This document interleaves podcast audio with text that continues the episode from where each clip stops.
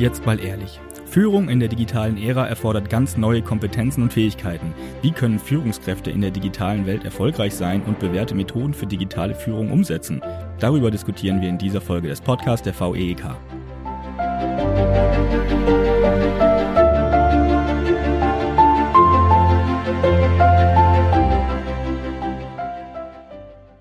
Wir begrüßen Dr. Monika Kronbügel, CEO und CPOO bei Global Division GmbH und Christian Roos, geschäftsführender Gesellschafter der Roos Consult GmbH und Co. KG. Zusammen werden wir die Bedeutung von Digital Leadership erkunden und wertvolle Einblicke in bewährte Methoden und Herausforderungen für Führungskräfte in der digitalen Ära erhalten. Herzlich willkommen, ihr beiden.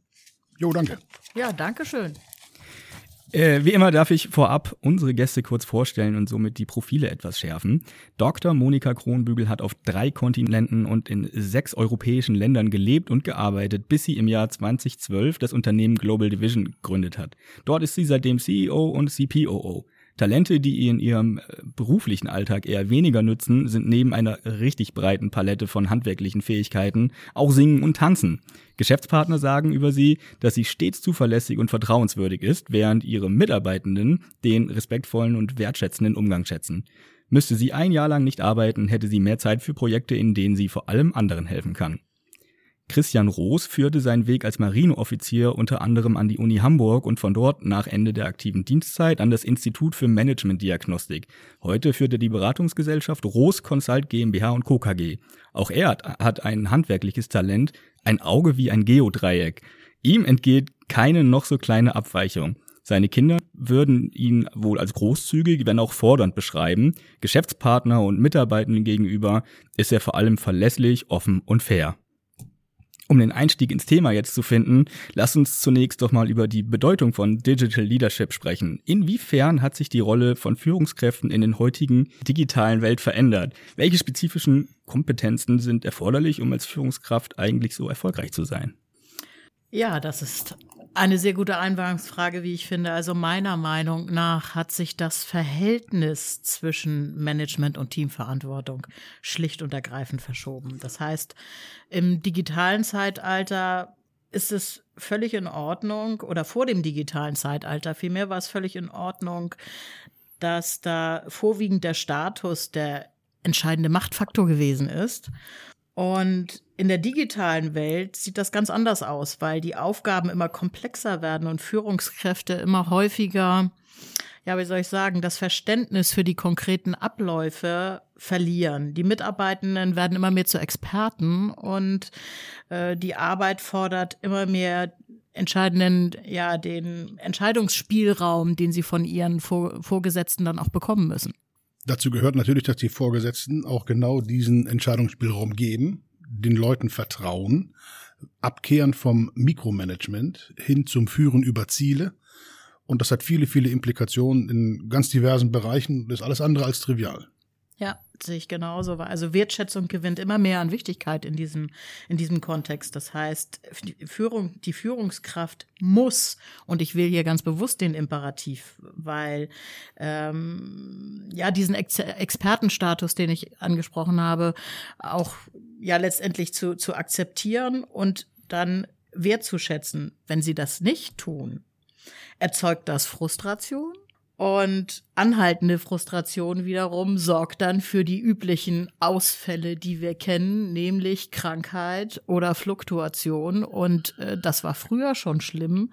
In der heutigen Zeit mit der Arbeitskräftelage kann sich das überhaupt niemand mehr erlauben. Am Ende des Tages geht es um ein paar wichtige Facetten, die auch vor 100 Jahren schon wichtig waren. Ja die aber sich in die Jetztzeit äh, übertragen haben. Stichwort Meisterprinzip. Manche Firmen fahren nahezu darauf ab, dass Führungskräfte bis ins kleinste Detail alles können müssen und die Zeiten sind vorbei. Fehlt da vielleicht auch die Zeit, um die Leute da richtig hinzubringen? Also sagen wir nicht nur Schulen, sondern auch die persönliche Entwicklung zur Erkenntnis dahin, was da überhaupt für Kompetenzen notwendig sind? Das ist ja, also da glaube ich, ist die Zeit oder ist es, ist es leider unverändert geblieben, zumindest meiner Erfahrung nach. Es war schon häufig so, dass äh, Führung Führungskompetenzen in vielen Unternehmen einfach vorausgesetzt werden. Und wenn man studiert hat, dann nochmal erst recht. Und wenn man aus einem äh, bildungsgeprägten Haushalt kommt, sowieso. Und in einem Familienunternehmen, da ist man da ja dann reingeboren. Also da wird viele, viele dieser Dinge werden vorausgesetzt, was dann häufig, da, häufig dafür sorgt, wie ich immer sage, bis zur Inkompetenz befördert. Hm. Und danach wird es haarig. Und das ist tatsächlich meiner Ansicht nach unabhängig davon, wie digital die Welt letztendlich ist. Was meinst du, Christian? Das sehe ich genauso. Die Ansicht teile ich. Ähm, allerdings werden manche Eigenschaften, die Führungskräfte über die letzten Jahrzehnte, ich darf sagen, sich haben erlauben können, immer unverzeihlicher. Und ähm, das macht den Wechsel. Die, die, die Unterschiedlichkeit verschiedener Kompetenzen und deren Verteilung die wird nicht mehr, ähm, die wird nicht mehr so oder die bleibt nicht mehr so breit, wie sie früher mal war. Dieses alte Sprichwort mit viele Wege führen nach Rom, das stimmt, aber es sind weniger Wege, weil manches schlichtweg sich ausschließt. Wenn du den Leuten eben das eben schon angesprochene Vertrauen nicht mehr entgegenbringst, da gab es vor 30 Jahren noch Nischen, da ging es auch ohne. Die Zeiten sind, wie ich eben schon mal sagte, vorbei. Mhm. Ja, da, also da, da bin ich auch ganz bei dir, weil es geht dann ja darum, dass dieses, ähm, ja, was ich erstaunlich finde, dass also es heute noch Führungskräfte, vor allen Dingen in Technologiekonzernen, mein erschreckendstes Beispiel war Elon Musk, der nach Corona sagte, alle wieder an ihren Arbeitsplatz, wo ich dann denke, okay, was hast du für ein Problem mit deiner eigenen Arbeitsleistung, dass du meinst, über Kontrolle das sicherstellen zu müssen? Wo mhm. ist der, wo ist da die Sinnhaftigkeit? Also ich, ich persönlich habe sie noch nie begriffen, weil äh, man kann die Zeit von neun bis 17 Uhr auch absitzen, Däumchen mhm. drehend, äh, Karten spielend auf dem Monitor. Also die, der Anwesenheitspunkt hat, glaube ich, in der in unserer Schulzeit schon gezeigt, dass er wenig sinnstiftend ist. Und letztendlich geht es doch darum, Leistungsparameter und Ziele aufzuzeigen. Das kann mir doch total egal sein, wie derjenige dahin kommt zu dem Ziel oder den, den, den, den Konsens, den wir miteinander getroffen haben. Und wenn er das Kopfstehen mit den Füßen im Wind hängend macht, ist das doch auch total egal. Es geht mich gar nichts an, weil für mich zählt nur, was trägt er in seiner Aufgabe zum Unternehmenserfolg bei, oder? Ja, aber wir haben da eine andere Tradition. Also ich bin ja. voll bei dir, aber wir haben eine andere Tradition. Wir bezahlen zum Beispiel Handwerkerinnen und Handwerker nach wie vor nach Stundenlohn und nicht, nicht nach Erfolg. Also wenn der Gärtner kommt und mir die Hecke schneiden soll und ist zehn Stunden da und die Hecke ist noch krumm, dann kann er zehn Stunden abrechnen.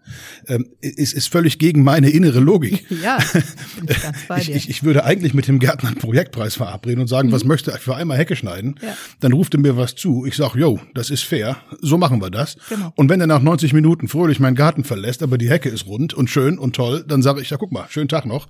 Und wenn er sich danach hinlegt, ist das sein Erfolg, weil er halt gut ist. Ja, ich so. so. Äh, ist jetzt vielleicht ein bisschen schräges Beispiel, wenn es um Digital Leadership geht, mhm. dass wir uns jetzt die Heckenschere vorstellen, aber der dahinterstehende grundlegende Gedanke ist, Verabrede Ziele mit den Leuten. Sage ihnen, wo möchte ich drauf hinaus? Was ist der Zweck? Was ist der Grund für ein bestimmtes Handeln? Warum möchte ich eine bestimmte Sache von dir oder euch als Team gemacht mhm. haben? Und lasse dann alle übrigen auch ihre eigenen Gehirne benutzen. Und das ist der andere Zugang. Ich bin also nicht mehr der, der die Order ausgibt und jeden einzelnen Schritt anordnet, äh, weil ich es ja besser weiß und alle anderen machen dann gefälligst, mhm. sondern ich gebe die Rahmenbedingungen vor, ich gestalte äh, die linke und rechte Leitplanke und ja. innerhalb dieser vorgegebenen Rahmenbedingungen, und das ist mein Job als Führungskraft, sollen dann die Leute, die es ausführen, mhm. äh, einfach den bestmöglichen Weg finden. Ja. Hab, haben Sie dabei Fragen? Na gut, dann mhm. gibt das ewige, dass du dich abstimmst und und und. Das ist, glaube ich, immer schon so gewesen. Aber das ist ein anderer Ansatz. Ja. Mhm. Aus dem Grunde finde ich das Beispiel mit dem, mit dem Gärtner und der Heckenschere gerade sehr gut, weil wir ja ganz oft dann auch zurückgespiegelt bekommen, ja, diesen Luxus mit der Wahl des Arbeitsplatzes von Anywhere, das haben ja nur Menschen, die nur mit ihrem Kopf arbeiten. Und äh, also, dass diese Flexibilität und Digitalisierung immer da wird, ja, wenn du Blue Color bist, hast du keine Chance. Mhm. Das glaube ich, ist nur bedingt richtig, weil selbst Maschinen können remote bedient werden. Mhm. Ja, äh, sicherlich wird es immer eine Arbeitsgruppe geben. Also ich meine, gut, wir sind noch weit davon entfernt, dass die Heckenschere äh, eine KI ist, die von dem Gärtner von Anywhere auf den Fidschis gesteuert wird, um dann letztendlich deine Hecke wahrscheinlich sogar wesentlich präziser, als er das jemals hinbekommen hätte, weil Computer gesteuert äh, funktioniert. Da sind wir noch von entfernt, doch auch das wird irgendwann passieren. Mhm. Ich habe gestern gerade eine Reportage über den über den Frachthafen in Rotterdam gesehen mhm. im Fernsehen. Dort sind die äh, Akteure, die die Container B- und Entladung steuern, ja. nicht mehr auf den großen, wie heißen die, Hubbrücken oder so, ich weiß nicht das genaue Wort, aber jeder, glaube ich, weiß, was gemeint ist, sondern die sitzen äh, Kilometer entfernt ja. in der Zentrale, in einem normalen Büro mhm. und steuern diese Joysticks über Kamera und so weiter. Ähm, da dauert es jetzt nicht mehr lange, sich den Gedanken äh, zu überlegen, ob die jetzt zwingend in Rotterdam sitzen müssen. Hm, ja, Altenwerder ist autonom. Die Container, da kümmert sich nur noch der, nur noch die KI drum. Da sitzt nicht mal mehr nur noch im Notfall, wenn irgendwelche Alarmsignale ausgelöst werden. Mhm. Ja. Nun ist natürlich auch so, also es gibt bestimmte Dienstleistungen, äh, Tätigkeiten und so weiter. Oft wird ein Friseur, eine Friseurin erwähnt. Da geht's gar nicht anders. Äh, dennoch geht es darum, dass auch in so einem äh, Frisiersalon äh, die Friseurmeisterin oder der Friseurmeister nicht mehr explizit jeden einzelnen Schritt von guten Tag zum Kunden bis hin zur fertigen Dauerwelle vorgibt, sondern schlichtweg die Mitarbeitenden in die Lage versetzen muss, selbstständig zu wissen, wie man so eine Frisur hinkriegt und dann machen zu lassen. Und im Problemfall als Sparringspartner zur Verfügung zu stehen. Das ist mehr eine Frage des, äh, des, des, des gedanklichen Zugangs, des mentalen Modells von Führung, mhm. ähm, als, als von irgendwelchen, äh, ich sag mal so, äh, anlesbaren äh, Führungsstilformen oder was es alles für tolle Führungsliteratur gibt. Ähm, die, haben gute Tipps bei, beieinander, aber äh, nur so ein Buch lesen, aber das mentale Modell nicht mitändern, führt nicht zum Erfolg. Merlin sagt so gern, du kannst nicht etwas ändern, ohne alles zu ändern. Genau. Und das trifft da, glaube ich, wieder genau zu. Ich meine, bei Hecken sind wir eher noch bei Drohnen mit Heckenscheren dran, als dass wir das bei Friseuren sind. Aber habt ja, ihr Schere. Habt ihr vielleicht äh, besondere Erinnerungen oder konkrete Beispiele von Projekten, die euch gezeigt haben, wie wichtig Digital Leadership eigentlich ist? Ja, also es ist natürlich gerade in meinem Beruf sehr wichtig, weil wir ähm, Projekte mit unseren internationalen Partnern in über 90 Ländern bedienen können. So. Und selbst wenn wir gar nicht, wenn, wenn wir, wenn wir bei mir gar nicht international gehen, was die, was die Transformationsprozesse anbetrifft, die wir dann begleiten, auch regional. Es ist irrwitzig, äh, auch in Hinblick auf die Tatsache, was machen wir denn mit unserer Umwelt, wenn wir weiterhin Verkehrsmittel nutzen, solange sie noch äh, sehr CO2-lastig sind. Und vorher war auch der Kostenfaktor schon. Wie viel, wie viel Auto fahre ich? Äh, wie viel Zeit kostet mich das? Ist Zeit Geld? Welches, wie viel Flugstunden bringe ich hinter mich? Wenn dann die digitale Welt mir doch die Möglichkeit gibt, das ganz anders zu machen. Und von daher war das schon immer wichtig, ja, äh, auch zu sagen, so jetzt haben wir äh, China oder äh, Thailand oder äh, USA, in denen ein Projekt auch begleitet wird, oder wir haben Stuttgart, München, ähm, Leipzig, keine Ahnung.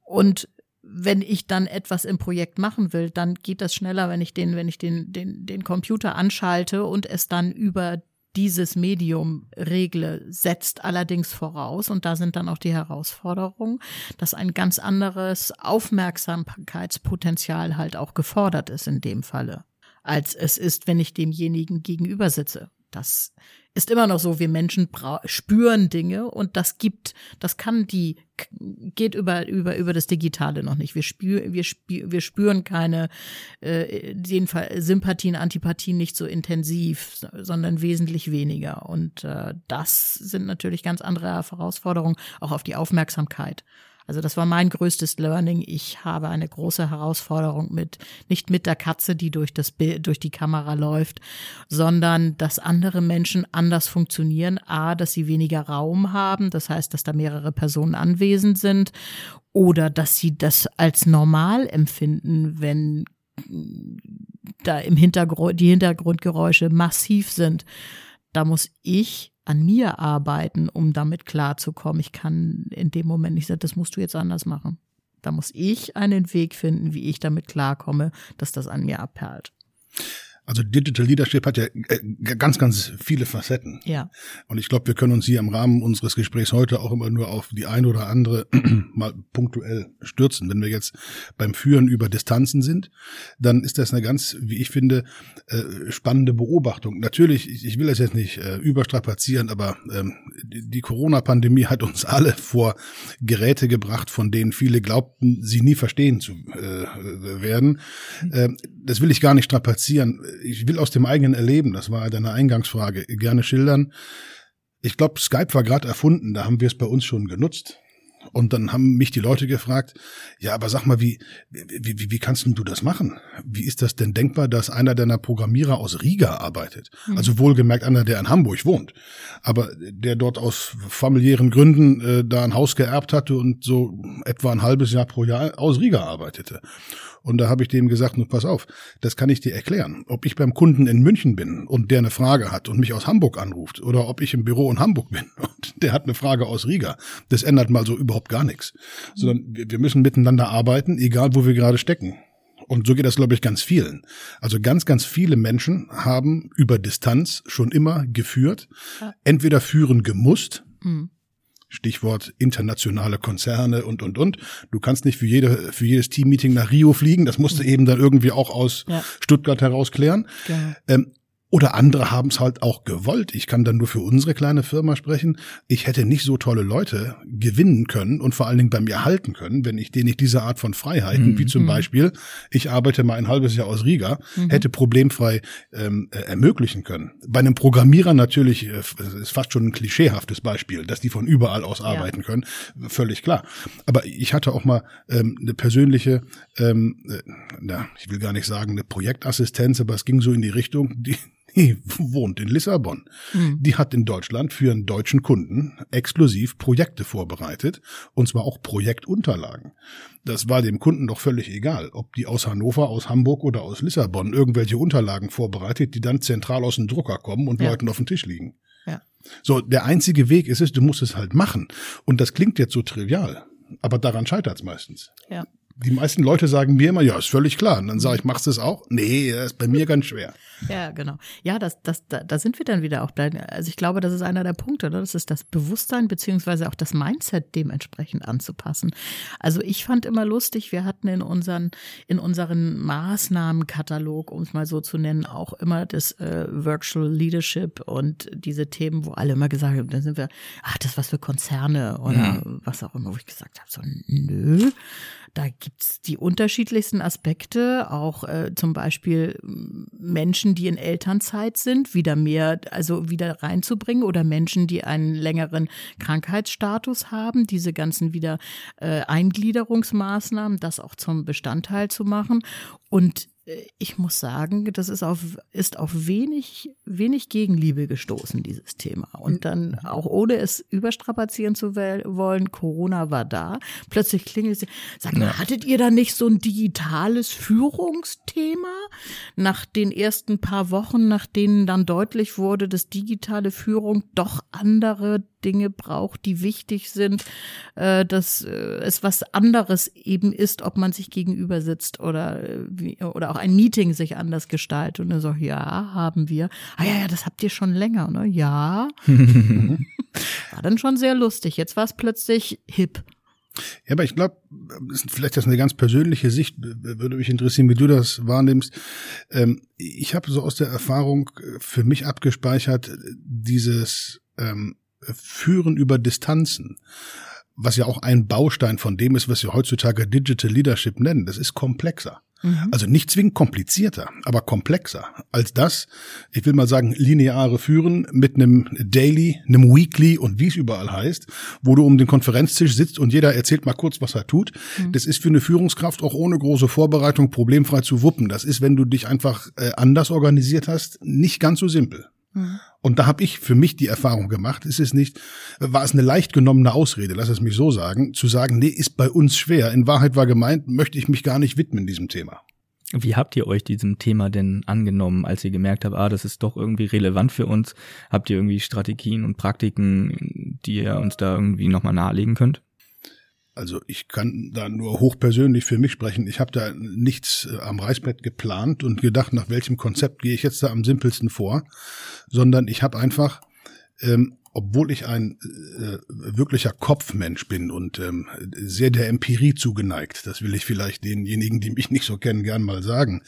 Ich habe mein, äh, meinen Bauch entscheiden lassen und habe gesagt, du pass mal auf, anders geht's jetzt nicht. Ich habe immer schon den Menschen einen Vertrauensvorschuss gegeben. Ich habe immer schon persönlich daran geglaubt, dass mehrere Gehirne, wenn man sie sinnvoll nutzt, ein besseres Ergebnis hinkriegen als eins alleine. Also wäre ich ja richtig dumm gewesen, wenn ich die kognitiven Fähigkeiten derer, die mit mir und dann letztlich im geschäftlichen Sinne auch für mich arbeiten, nicht wirklich sinnstiftend nutzen würde. Ich habe sie schlichtweg mitdenken lassen. Und ähm, ich habe eine Kollegin in Indien schon fast zehn Jahre, die hatten dreiviertel Jahr gebraucht, um sich das überhaupt zu trauen. Die waren ganz anders sozialisiert der, der Boss hatte zu sagen, was zu tun ist, und zwar wann und wie und wo genau. Und ich habe dir immer gesagt, hör mal, wenn du eine Idee hast, dann sag die mal.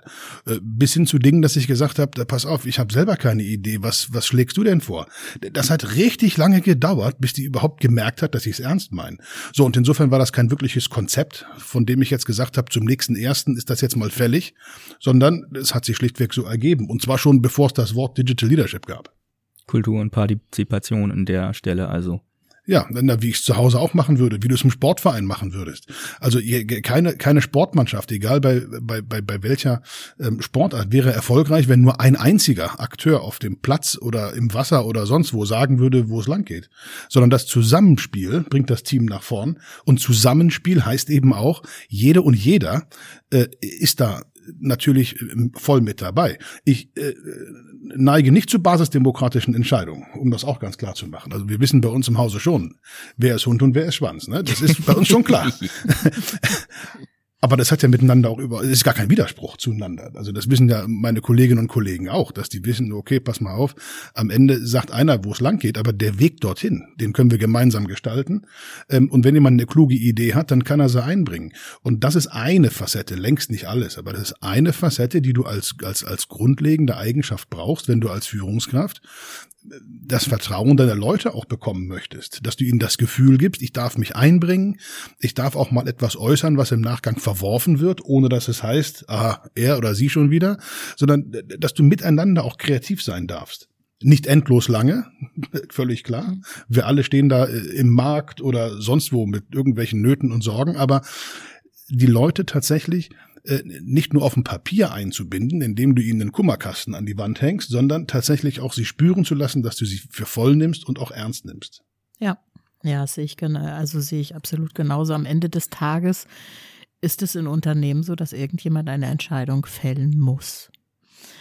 Und eine entsprechende Fehlerkultur aufzusetzen, dass also man, man klar macht, es geht hier darum, wir wollen das Beste aus allem ziehen und das sind dann auch was, was wir im Fachjargon dann diese Employee Journey nennen, was allerdings Integration aller Ebenen bedeutet. Das heißt also Hierarchieebenen verschwimmen immer mehr miteinander.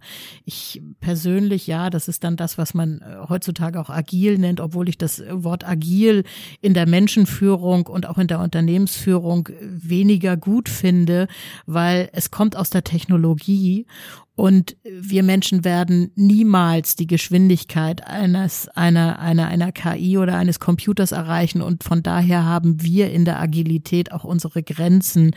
Ich bezeichne es immer lieber gern als Flexibilität.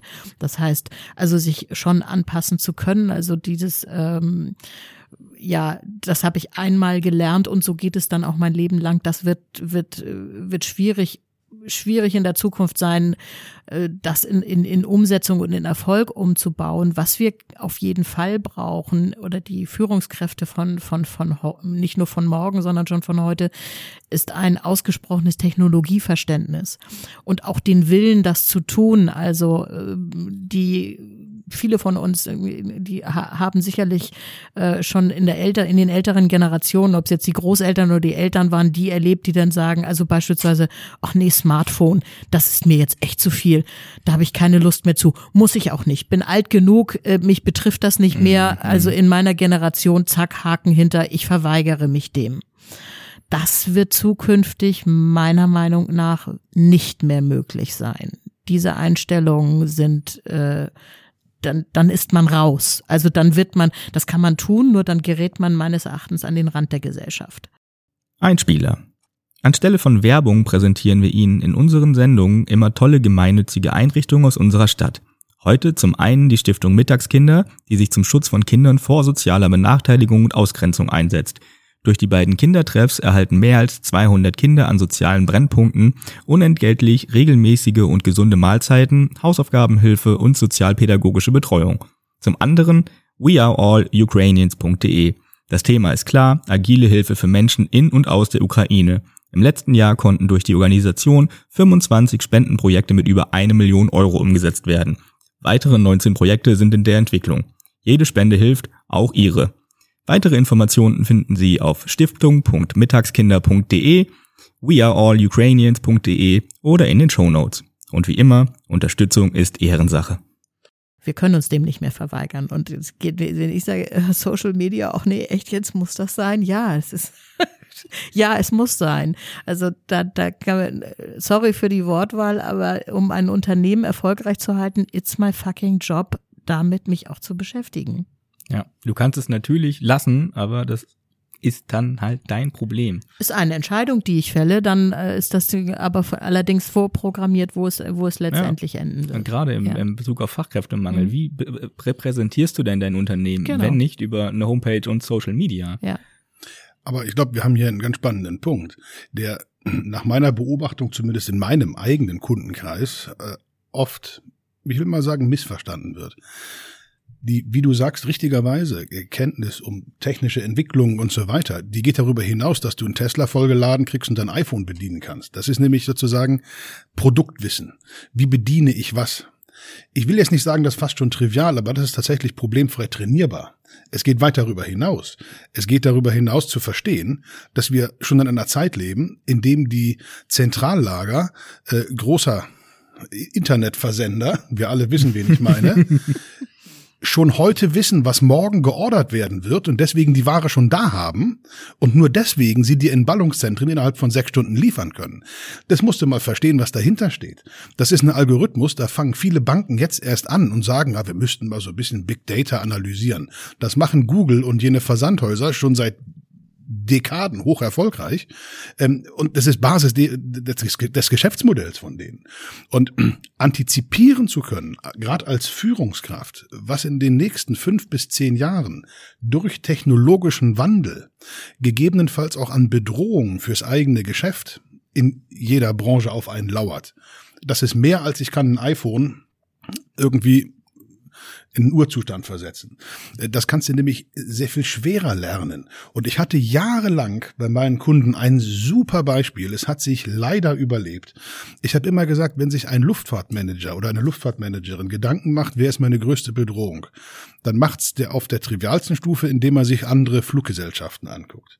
Der auf der nächsthöheren Stufe, der guckt sich an und sagt, was machen wir hier eigentlich? Ja, wir bieten Mobilität und der vergleicht sich vielleicht mit, mit der Bahn, mit Mietwagenfirmen, mit anderen Mobilitätsanbietern. Aber der richtig clevere, der sagt, wenn es der Telekom gelingt, holographische Videokonferenzen hinzukriegen, fliegt kein Mensch mehr von Hamburg nach München. So, und dann kam Covid und mein schönes Beispiel war im Eimer. Denn der Grund fürs Fliegen entfiel wir hatten Videokonferenzen. Und jetzt kannst du wieder fliegen. Und viele haben gesagt, warum soll ich denn jetzt noch? Also der Fall ist eingetreten. Damit will ich jetzt gar nicht sagen, ich bin Hellseher. Da will ich mich jetzt wirklich äh, weit von distanzieren. Aber ähm, ich wollte das nur äh, exemplarisch skizzieren. einfach die Antizipationsfähigkeit. Was kann passieren, wenn? Und das auch zu belegen mit Wahrscheinlichkeiten. Das wird eine immer zunehmender wichtige Eigenschaft für Führungskräfte, insbesondere je höher sie in der Hierarchie stehen. Ja. Und die Technologie bietet uns ja auch die Chancen, die Herausforderungen, die wir momentan mit der digitalen Führung, also dem Bildschirm, das heißt mit, mit, mit, mit der Zweidimensionalität haben, äh, das, die unterstützt uns, dass wir da ja aus der Schleife auch rauskommen, weil wenn wir dann äh, über den Fourth Place of Work sprechen, das ist der der Zukunft, das ist die virtuelle Welt. Und in dieser virtuellen Welt setzen wir, dann begeben wir uns in, in, in, in den virtuellen, ins Metaverse und sitzen so, wie wir hier jetzt tatsächlich analog zusammensitzen, dann nur in einer, in einer virtuellen Welt, was dann wieder eine kom komplett andere Perspektive ist, als auf einen Bildschirm zu starren. Hattet ihr mal die mhm. Gelegenheit, das auszuprobieren? Ja. Es ist verrückt, oder? Es ist total verrückt. Es ist verrückt. Ja. Ja, aber wenn du es dann zu Ende spinnst, kannst du Kaffee trinken, während dein Avatar die Arbeit macht. ja, kann, das kann letztendlich irgendwann auch passieren. Ja. Hilft aber auch wieder nicht beim Haare schneiden, äh, Brötchen backen und Mauerwerk setzen. Das dürfen wir immer nicht vergessen. Also wir haben eine sehr, sehr elaborierte Art des Arbeitens. Du, du sagtest vorhin White Color, ähm, völlig korrekt, aber ich glaube, man kann es auch branchenspezifisch sagen. Also wenn ich mir, wenn ich mir einen Pullover äh, kaufen möchte, dann kann ich den als, als, als als, als, Konsument oder Konsumentin natürlich problemfrei im Metaverse irgendwann mal bestellen oder wie immer diese Plattformen heißen werden.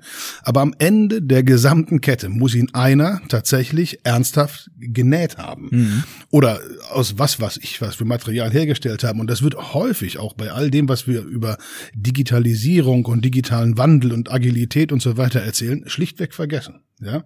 Und ich sage ganz ehrlich, ich bin mit meinem Job nicht unzufrieden. Aber wäre ich 30 Jahre jünger, ich würde ein Handwerker werden. Mhm. Das, das ginge mir genauso. Das ist nämlich der Job, den hast du auch in 50 Jahren noch. Der heißt dann anders, der macht andere Sachen, aber einer muss es tun. Ja, einer muss dieses Wasser aus der Quelle geholt haben, was wir hier trinken. Das Ja. macht, das macht kein, das macht kein Avatar. Obwohl, das macht dann wahrscheinlich irgendwann der Android. Davon bin ich überzeugt. Also, Das kann passieren. äh, aber ja, den hat einer, den hat einer programmiert. Den hat sicherlich jemand programmiert. Nur ich denke, dass diese, diese Arbeiten, und ich glaube, das wird, wird schneller gehen, als wir glauben, dass wir uns dahingehend orientieren. Und da ist dann die Frage, wer steuert die? Also wer führt denn dann einen Androiden? Wie ist der denn überhaupt führbar? Also das ist ja dann auch wieder ganz anderes. Wenn, ja, den hat vielleicht auch jemand programmiert. Also wir wissen noch nicht, wo das Ganze hingeht. Ich glaube nur, dass der Schmerz, gerade was das Handwerk anbetrifft, und ich komme, komme nun aus einer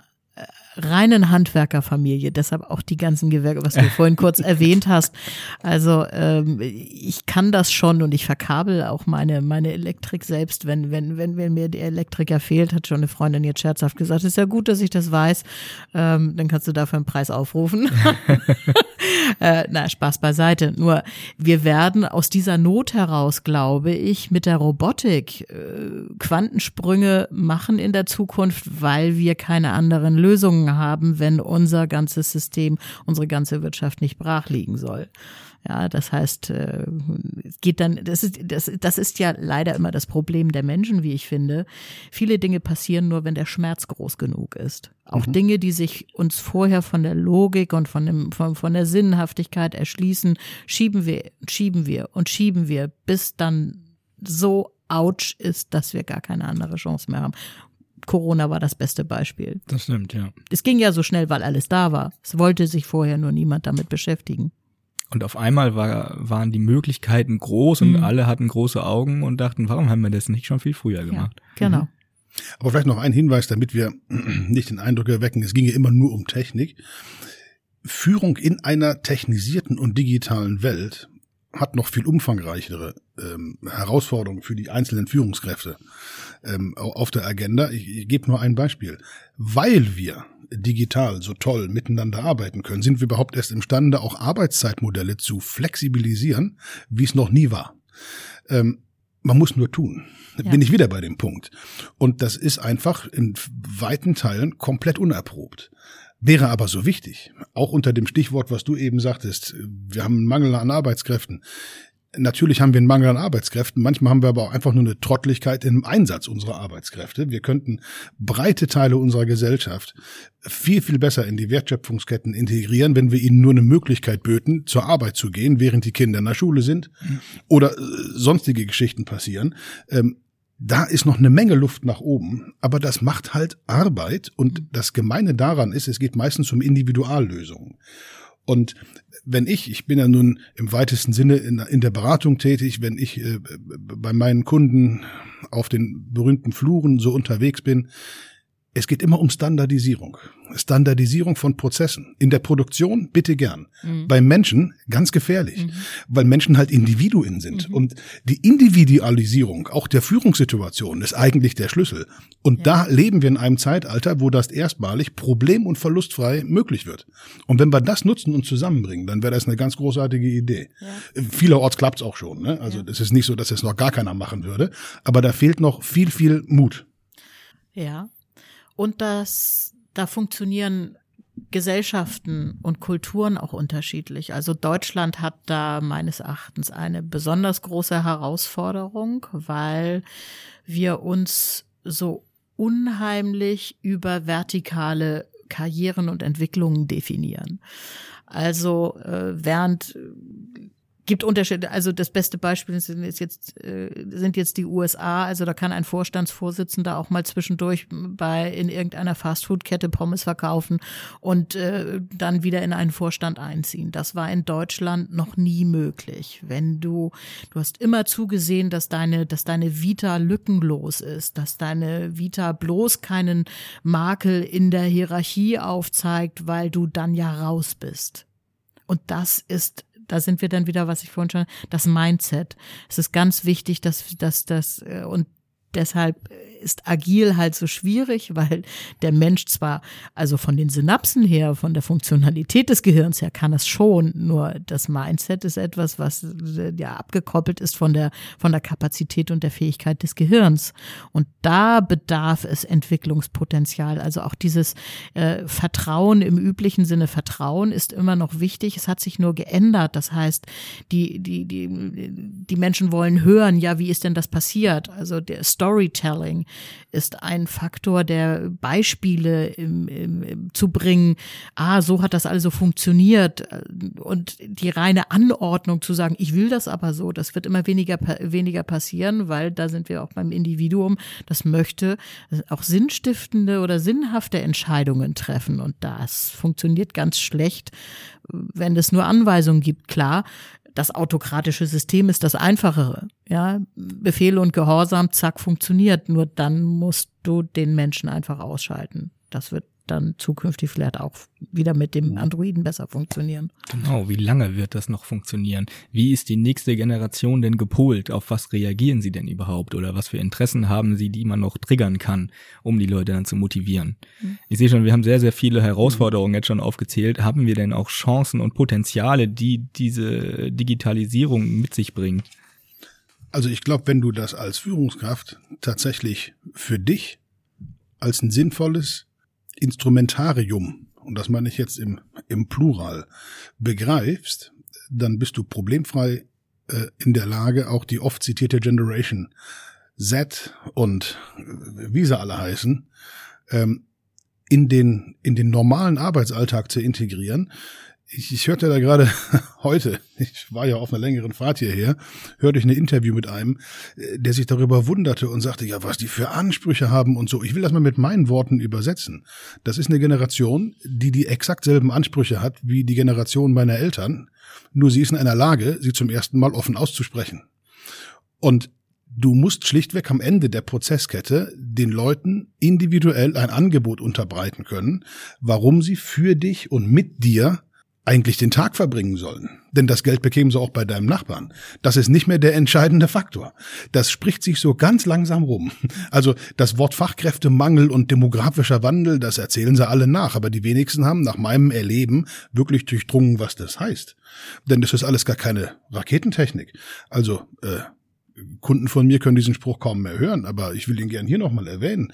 Äh, wenn ich wissen möchte, ob ich im Jahr 2030 genug Azubis habe, gar kein Problem die sind heute sieben Jahre alt. Zu Deutsch, entweder sind die geboren oder nicht. Ich kann es heute schon nachgucken. Ich brauche gar, kein Wei gar keine Weissagung machen. Ich gehe einfach ins Internet, guck zum äh, hier die Daten vom Statistischen Bundesamt und weiß, was kommt. So zumindest grob. Also viel, viel besser, als würde ich raten. Natürlich nicht im Detail, aber ich habe dann eine echt gute Ahnung. Ich könnte mich heute drauf einstellen. Zurück zum Thema Führung ich glaube, das ist die ganz, ganz große Chance. Du kannst jedem, und wenn er noch so vermeintlich schräge Ideen hat, ein wirklich gutes Angebot machen, warum du der Arbeitgeber bist, bei dem er oder sie starten sollte. Musst du halt auch nur wollen, ne? Ja, ja, absolut. Also dies, das Thema ist ja auch, um mal bei Gen Z auch aufzusetzen. Gen Z ist ja nicht mit einem weiteren Urknall entstanden, sondern wir haben Gen Z ja so gemacht. Wie wir sind die Eltern von denen. Ne? Genau, indem wir ihnen das ermöglicht haben, sich so zu entfalten und ihre Entscheidungen so zu treffen und für sich festzustellen, ja, äh, ich arbeite, um zu leben und nicht ich lebe, um zu arbeiten. Mhm. Und von daher die, die, die Chancen dann auch zu sehen. Und das bedeutet dann halt den, den, den Unterschied eben auch in der, in der Führung.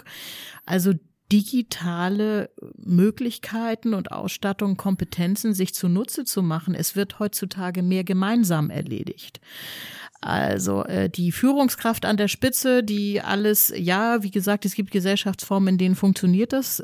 Nur wenn wir in, in, in der demokratischen Welt, in der wir ja auch leben und uns wohlfühlen und die ich auch nach wie vor das beste Modell halte, auch wenn sie das herausforderndere Modell von beiden ist, dann äh, sorgt es dafür, dass wir viel mehr zusammentun. Und das ist auch ganz wichtig, weil gerade mit der digitalen Führung, wenn ich diese Kompetenzen und das Know-how nicht zusammen dann kann es mir passieren, dass ich digitale Einzelkämpfer bekomme. Und die sind relativ wenig sinnstiftend für das gemeinsame Ziel, was dann letztendlich auch die Gesellschaft hat. Und da, äh, denke ich, liegen auch die Chancen, also in der Interaktion, also in der, in der Kollaboration. Immer Kollaboration letztendlich äh, vor, äh, ja, Einzel Einzelkämpfer tun und e-, Egoismus. Also ich habe die Hoffnung, sagen wir es mal so, dass die neue Welt dafür sorgt, dass man mehr im gemeinsamen Sinne agiert, als nur für sich selbst und seinen eigenen Egoismus. Und da sind wir, glaube ich, genau bei dem Punkt. Der, äh, der jetzt jungen Generation, die in den Arbeitsmarkt drängt, wird ja oftmals unterstellt, sie hätten keine Lust zum Arbeiten. Ja, das halte ich, ich für Quatsch. Ich halte das ebenfalls für Quatsch. Die haben nur keine Lust, unter den Bedingungen zu arbeiten, unter denen ihre Väter und Mütter gearbeitet haben, sondern du musst ihnen als, als, als Firma und letztlich sind Führungskräfte Vertreterinnen und Vertreter einer solchen Firma, du musst ihnen den Reason Why vermitteln. Mhm. Du musst ihnen erzählen, warum ziehen wir hier an welchem Strang? Was genau. soll das? Du musst sie mitnehmen können. Du musst letztlich das tun, was wir eingangs schon mal hatten, ihnen das Vertrauen entgegenbringen, dass sie sich einbringen dürfen. Natürlich können sie nicht die Erfahrung haben, ähm, die diejenigen haben, die schon 20, 30 Jahre arbeiten. Aber dafür haben sie vielleicht eine andere, eine andere fachliche Kompetenz, mhm, weil ja. sie eben frisch von der Uni, von der Ausbildung, von sonst wo kommen. Ja. Und wenn du das machst, ist mein Erleben, dass die genauso motiviert sind wie alle anderen auch, die brauchen nur einen anderen Triggerpoint. Und das ist deine Herausforderung als Führungskraft, das zu bedienen. Ja. Und das ist eine komplexe Aufgabe. Genau. Da sind die Mechanismen von vor zehn Jahren nicht mehr wirksam. Ja, ich denke auch, dass wir viel, viel mehr darauf achten müssen, dass wir äh, Tradition und Moderne zusammenführen weil sie haben beide ihre Vorteile, sie haben beide ihre, ihre, ihre Nachteile. Das heißt also, eins meiner äh, Ambidextrie ist, glaube ich, hier tatsächlich das Wort. Das heißt, Traditionsunternehmen, die mehrere hundert Jahre oder von mir aus auch nur 50, 60, 70, egal, die viele, viele Jahrzehnte Erfahrung haben, die bringen Dinge mit, die ganz wichtig sind, die auch diesen jungen Menschen ein, ein, ein, eine Orientierung geben können. Auf der anderen Seite ist diese Offenheit, wie diese jungen Menschen mit Dingen umgehen, äh, auch die Neugier, die ja eine ganz, noch ganz andere, unbedarfte und äh, unbedarftere Neugier an den Tag legen. Und manchmal auch, äh, ja, tatsächlich gar nicht, ja, Verantwortungslosigkeit klingt, klingt schon wieder so negativ. Äh, Leichtigkeit will ich es mal nennen. Also, wenn wir es aus der Startup-Kultur nehmen, da wird, äh, da wird Geld rein, so jetzt haben wir drei Millionen für dieses Projekt, da stellen wir jetzt mal 30 Leute ein, dann scheitert das Projekt rums und dann werden die alle wieder auf die Straße gesetzt. Das halte ich für gefährlich. Auf der anderen Seite haben wir Traditionsunternehmen, die schleifen so einiges mit durch, weil man ja diese Feststrukturen hat und vieles fällt auch gar nicht auf bei diesen Giganten, wer da alles so mitgeschleppt wird. Mhm. Und da, äh, das sorgt, glaube ich, auch dafür, dass das eine oder andere Traditionsunternehmen in den letzten Jahren auch richtig Schwierigkeiten bekommen hat, weil die sich, die haben sich verschluckt an dem, äh, ja, Headcounts, die sie dann hatten, die sie mitgenommen haben. So, und dazwischen liegt was Gutes. Also diesem verantwortungslosen, ja, dann bist du halt, wenn es nicht klappt, bist du weg. Und diesem, ja, wir müssen ja alle mitnehmen und wir können ja nicht. Und da, das ist das, was der Mensch am schwierigsten kann, die goldene Mitte finden. Mhm. Ich glaube allerdings, dass das wichtig sein wird und dadurch definiert sich dann Führung auch ganz anders, weil sie eben, ja, äh, Teilhabe bedeutet, also in, im, mitnehmen und äh, auch hören. Was sagt denn, wer sagt dir denn, dass der, dass der, äh, der Pförtner, der auch ständig, weiß ich nicht, die Post äh, entgegennimmt und wegbringt oder der, der hat immer das Ohr an der Schiene, dass der nicht möglicherweise Informationen hat, die für das Fortkommen des Unternehmens ganz wertvoll sein können. Fragen wir ihn doch einfach mal. Habt ihr Tipps und Ratschläge, um in der digitalen Welt erfolgreich zu sein? Oder gibt es spezielle Fähigkeiten, Eigenschaften, die man besonders achten sollte?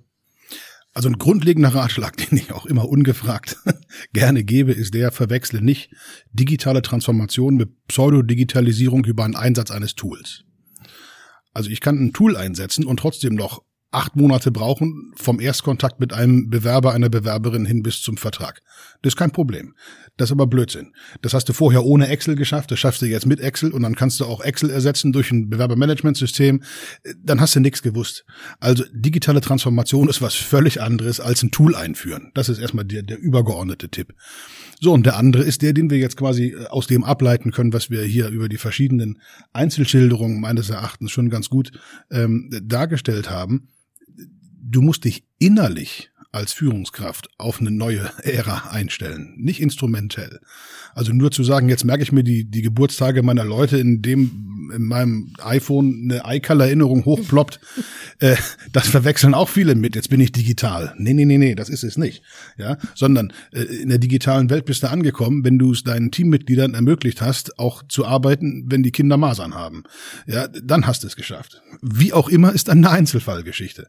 Aber auch die Rahmenbedingungen in dem Verantwortungsfeld, für das du entscheiden darfst, so zu definieren, dass du innerhalb dieses Rahmens diese Flexibilität überhaupt hast, das ist ja erstmal ein Kampf gegen das, was bislang eingeführt ist. Ja. Das Eingeführte zu lassen ist zunächst mal einfacher. Und zu sagen, ja, ist eine Konzernrichtlinie, sorry, da können wir jetzt nicht ran. Äh, da pflege ich immer ein bisschen stänkernd zu sagen, ja, äh, wo ist denn der, der die Richtlinie erlassen hat, der kann sie auch ändern.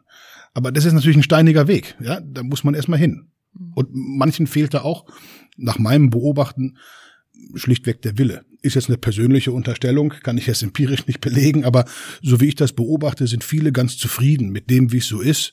Und äh, noch passiert ja nichts. Da sind wir bei deinem Punkt. Erst wenn ja. der Schmerz eintritt, mhm. dann müssen wir es tun. Warum ja. soll ich mir da antizipatorisch irgendwelche Arbeit auf den Schreibtisch holen? Das ist ja. Ja. Ne? Ja, ich bin ganz bei dir. Ein schlechter Prozess ist digitalisiert dann nur ein schlechter digitaler Prozess. Also die schlecht bleibt er trotzdem.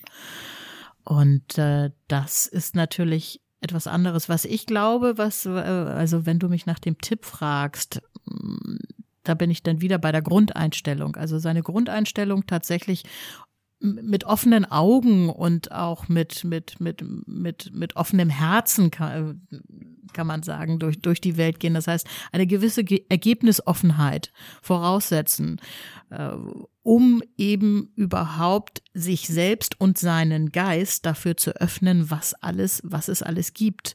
Also da sind wir wieder bei der, auch bei der Flexibilität, sich auch Dingen anzupassen, dafür offen zu sein, äh, zu sagen, ja, okay, mal gucken, was bringt mir, was, was bringt mir denn der morgige Tag? Und ich kann nur aus eigener Erfahrung sagen, also ich habe ja auch so das eine oder andere, wo ich dann, wo ich dann gesagt habe, das will ich eigentlich nicht.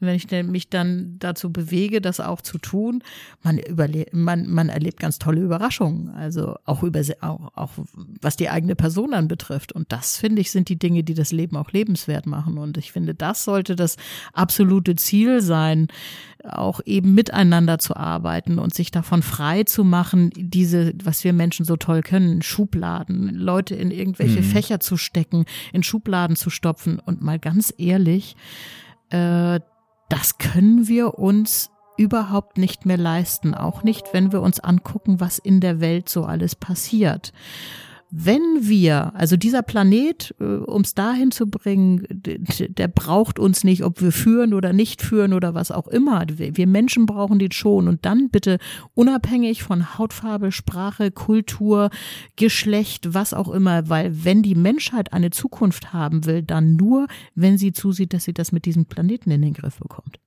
Aber der Punkt, den du ansprichst, das ist ein in der Führungswelt von von morgen äh, ganz, ganz äh, wichtiger. Nicht nur der mit dem Planeten, das ist ja. eine Conditio sine qua non, aber der davor gesagte, die Unterschiedlichkeit zu akzeptieren ja. als Normalität. Genau. Das kennen wir alle von zu Hause. Also diejenigen, ähm, die Kinder haben die, die, die kennen das unmittelbar. Ich kann da nur von mir sprechen. Ich habe zwei Jungs, die sind grundverschieden. Dieselbe Mutter, derselbe Vater, dieselbe soziodemografische Situation, selbes Elternhaus, also all diese gern genommenen externen Faktoren sind alle vergleichbar, weil exakt gleich.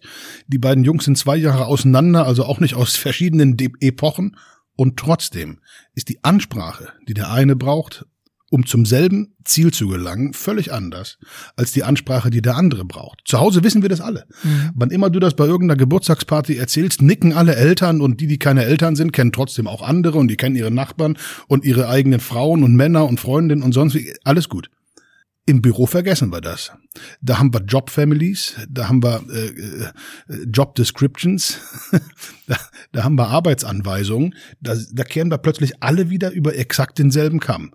Und das wäre der Tipp für angehende Führungskräfte in der ernsthaften digitalisierten Welt. Akzeptiere die Unterschiedlichkeit und mach da Lösungen draus. Ja. Begreife die Unterschiedlichkeit als Chance. Und das beginnt eben noch viel, viel früher, als dann natürlich in der globalen Zusammenarbeit, wie ich von meiner indischen Kollegin sprach, äh, dass die als Frau überhaupt mit einem deutschen Chef reden darf, das war für die ein Ding der Unmöglichkeit, weil du als indische Frauen sowieso ganz schweren Stand in deinem Heimatland hast. Ähm, so, also da, da, so weit will ich jetzt mal gar nicht gehen. Ganz im Kleinen die Unterschiedlichkeit als Chance zu begreifen ja. und nicht nur auf der PowerPoint-Folie, das immer irgendwo an die Wand zu hängen, sondern es auch zu leben. Das ist, glaube ich, ein, ein, ein, ja, ein ganz guter Ratschlag für einen jungen Menschen oder jung muss er gar nicht sein, für einen, der neu in Führung kommt. Der kann ja auch alt sein und in Führung kommen. Am Ende führt also kein Weg daran vorbei, sich mit seinen Mitarbeitenden zu beschäftigen, egal wie groß das Unternehmen ist. Ja. Denn die Menschen sind unterschiedlich, haben unterschiedliche Kulturen und selbst wenn nicht, haben sie andere Triggerpoints, mit denen du sie am Ende motivieren musst. Genau. genau. So sieht es aus. Ich danke euch, dass ihr heute hier wart. Das war eine großartige Sendung. Ich hoffe, unsere Hörer sehen das genauso. Das ist ja fast ein Wortspiel. Die Hörer sehen es genauso. Ach, ja, genau, ja. ja. Ja, danke, dass wir hier sein durften. Ähm, ähm wie immer, Grüße an alle VEK-Mitglieder. Bis zum nächsten Mal, wenn es wieder heißt. Und jetzt mal ehrlich. In Hamburg sagt man Tschüss. Tschüss. Tschüss.